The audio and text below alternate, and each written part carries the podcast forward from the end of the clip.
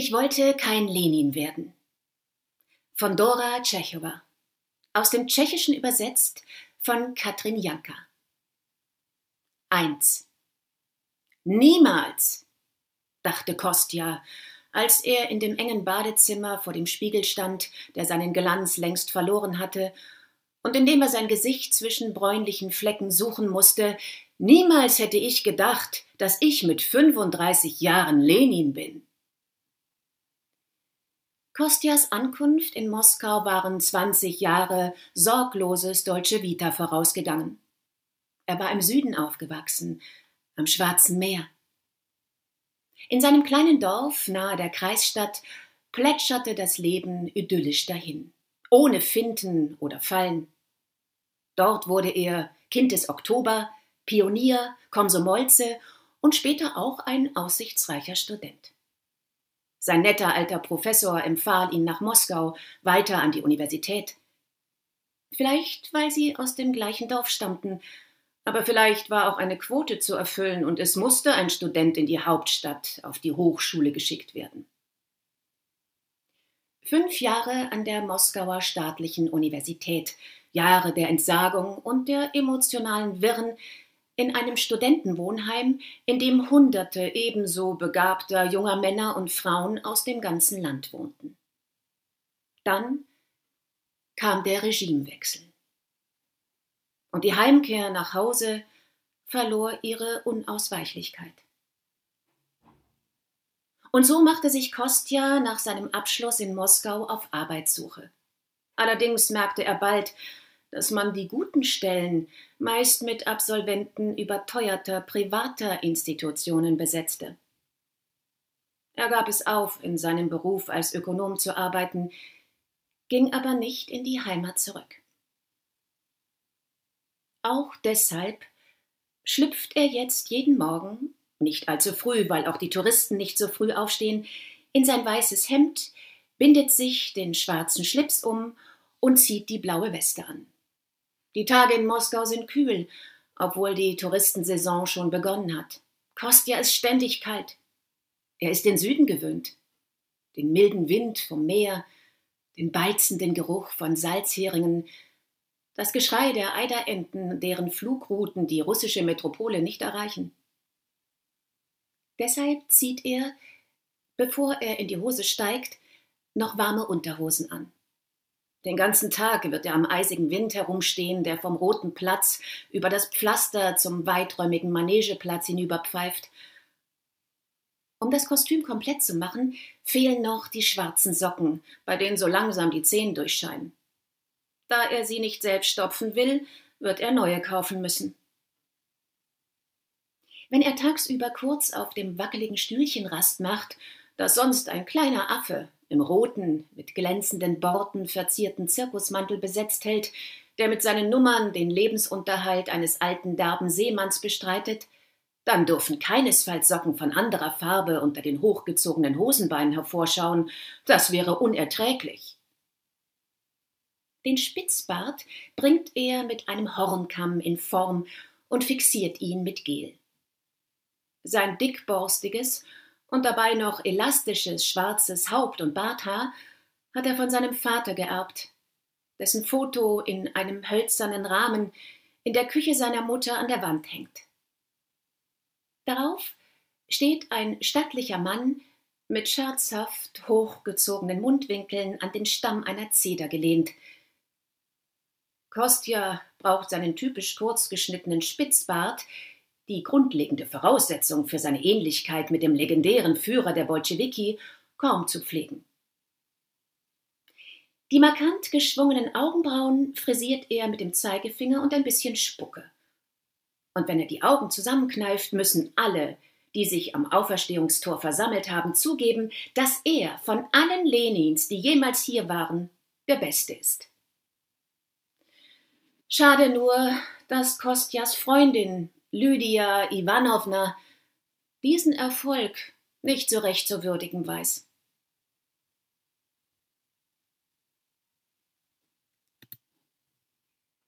Zwei. Lidotschka war sich, nachdem große Ereignisse das Ende der Sowjetunion gebracht hatten, ganz sicher, dass ihr eine farbenfrohe, lebendige Zukunft winkte. Anders als die Vergangenheit ihrer Eltern, die das Stigma eines totalitären Regimes trug, in dem die einzige Sicherheit darin bestand, dass man sein eigenes Schicksal in keiner Weise selbst beeinflussen konnte. An ihrem 20. Geburtstag, noch überschattet vom Entsetzen ihrer Eltern über den Zusammenbruch der kommunistischen Ideenwelt, träumte Lidotschka angesichts einer Torte mit kitschrosa Schnörkeln im Stile adeliger Festgelage von einem freien Leben. Nicht gerade im Überfluss, aber doch mit Niveau. Moderne Dreizimmerwohnung, erfolgreicher Ehemann und maximal zwei Kinder. Das war der äußerste Horizont, den sie zu sehen imstande war. Doch trotz ihrer Sehnsucht nach einem Hausfrauendasein wusste sie nur zu gut, dass auch die Ehe als solche keinen Wohlstand garantiert.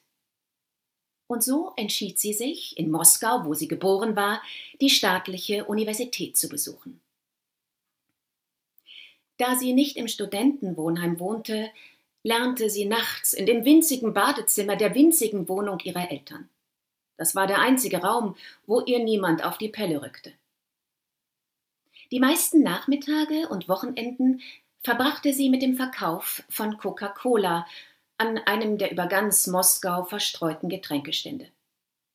Sie sparte nicht nur für ihre Skripten, sondern auch für die einzig wahre Kleidung eine moderne weiße Spitzenbluse mit Rüschenkragen, Hüftjeans mit breitem Ledergürtel und die Replik einer Dolce und Gabbana Brille mit rot getönten Gläsern.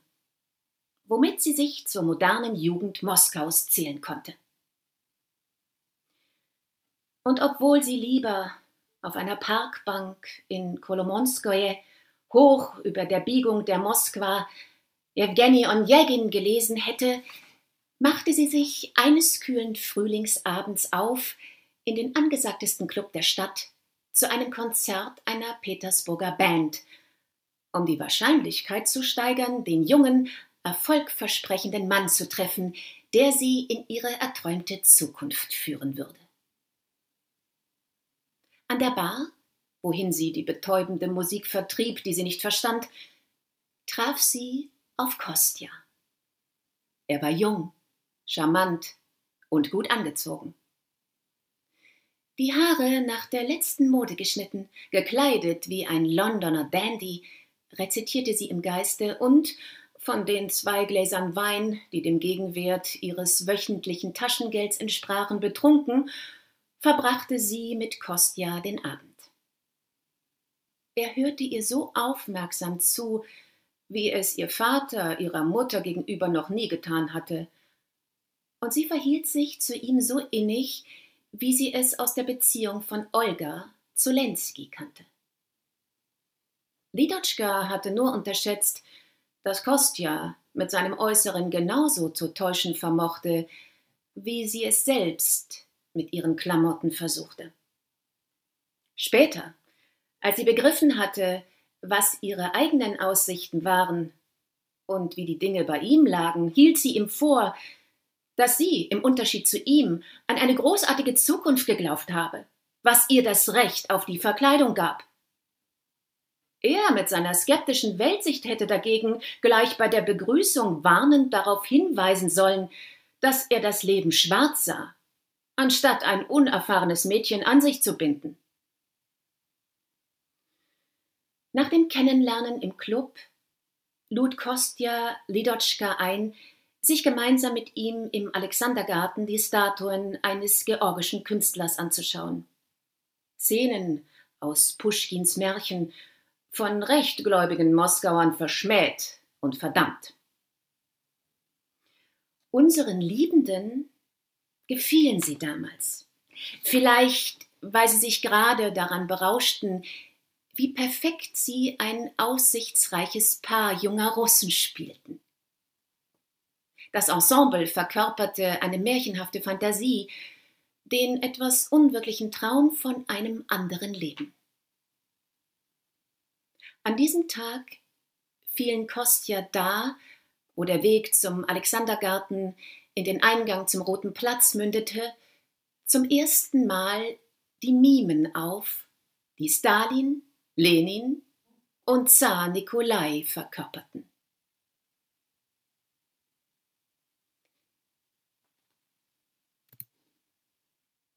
Drei. Und er musste sofort wieder an sie denken, als er nach dem Studium seine Aufenthaltspapiere bezahlt hatte, um in Moskau bleiben zu können. Ledotschka und er zogen zu seiner Tante in die Wohnung, einer entfernten Verwandten, deren nächste Angehörige nach Amerika gegangen waren, ohne Rücksicht auf die alte Dame, die um ihre Familie trauerte und einige Monate darauf an ihrem Kummer verstarb. Ohne die Tante fühlte das Paar sich plötzlich allein, nicht nur in der kleinen Wohnung, sondern auch in seinem gemeinsamen Leben. Lidotschka fing gleich nach dem Examen in einem Maklerbüro an, als Sekretärin des dicken, speckigen Direktors, der mit dem Aufkaufen und Wiederverkaufen von Immobilien an die ewig wohnungshungrigen Moskauer reich geworden war. Sie wurde zum unsichtbaren Mädchen für alles. Dafür zahlte man ihr einen Hungerslohn, und sie übernahm unbewusst die Rolle ihrer Eltern, widerstandslos und schicksalsergeben alles zu ertragen. Kostja entschloss sich, seinen Lebensunterhalt auf seine Weise zu sichern. Nachdem seine Suche nach einer passenden Arbeit gescheitert war, trimmte er eines Tages sich selbst zur Gestalt jener historischen Figur, mit der er äußerlich am meisten gemein hatte. Erstmals betrat er als Lenin den Roten Platz. Überrascht von dem Verdienst, den ihm die begeisterten Touristen einbrachten, und von der schweigenden Bewunderung derjenigen, auf deren Territorium er vorgedrungen war, schloss er sich der seltsamen Community lebender Attraktionen an, einer Welt für sich. Lidotschka, der im Grau ihres Alltagsalltags schon bald der Glaube an ihre eigene Zukunft abhanden kam, konnte Kostja ihre Enttäuschung nur zeigen, indem sie sich Schritt für Schritt in sich selbst verschloss. So schmolz ihr Miteinander und ihr Gespräch mit den Jahren dahin. Fröhliches Scherzen wurde zu monotoner Konversation und schließlich zum Schweigen. Kostja schwieg gern mit anderen, wenn es denn etwas gab, worüber man schweigen konnte. Aber das Schweigen mit Lidotschka war eine leere, bedrückende Stille.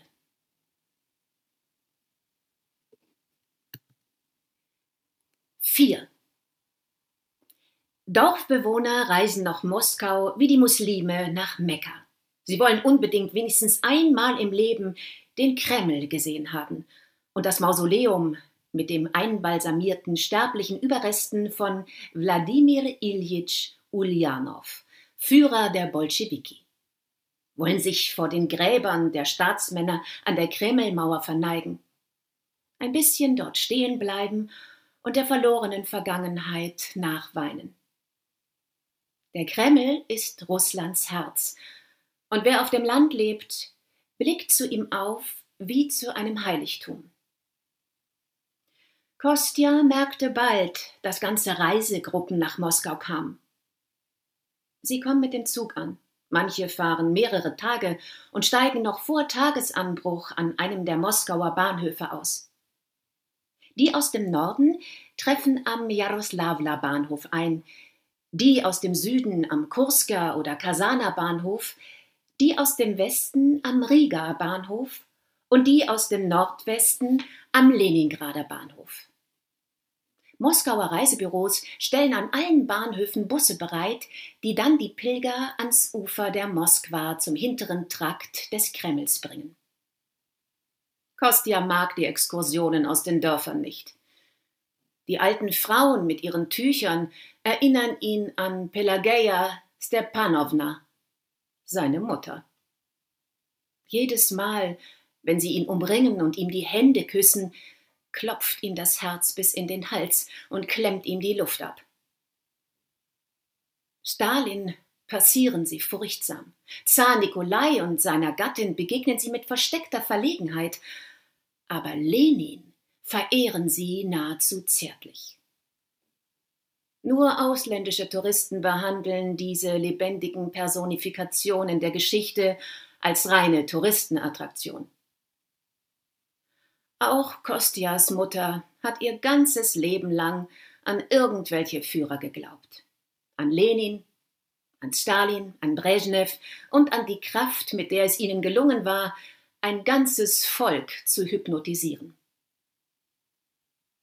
Kostja schüttelt sich. Es ist feuchtkalt, der Wind kriecht ihm durch den Kragen und das Hemd und zischt über den Körper.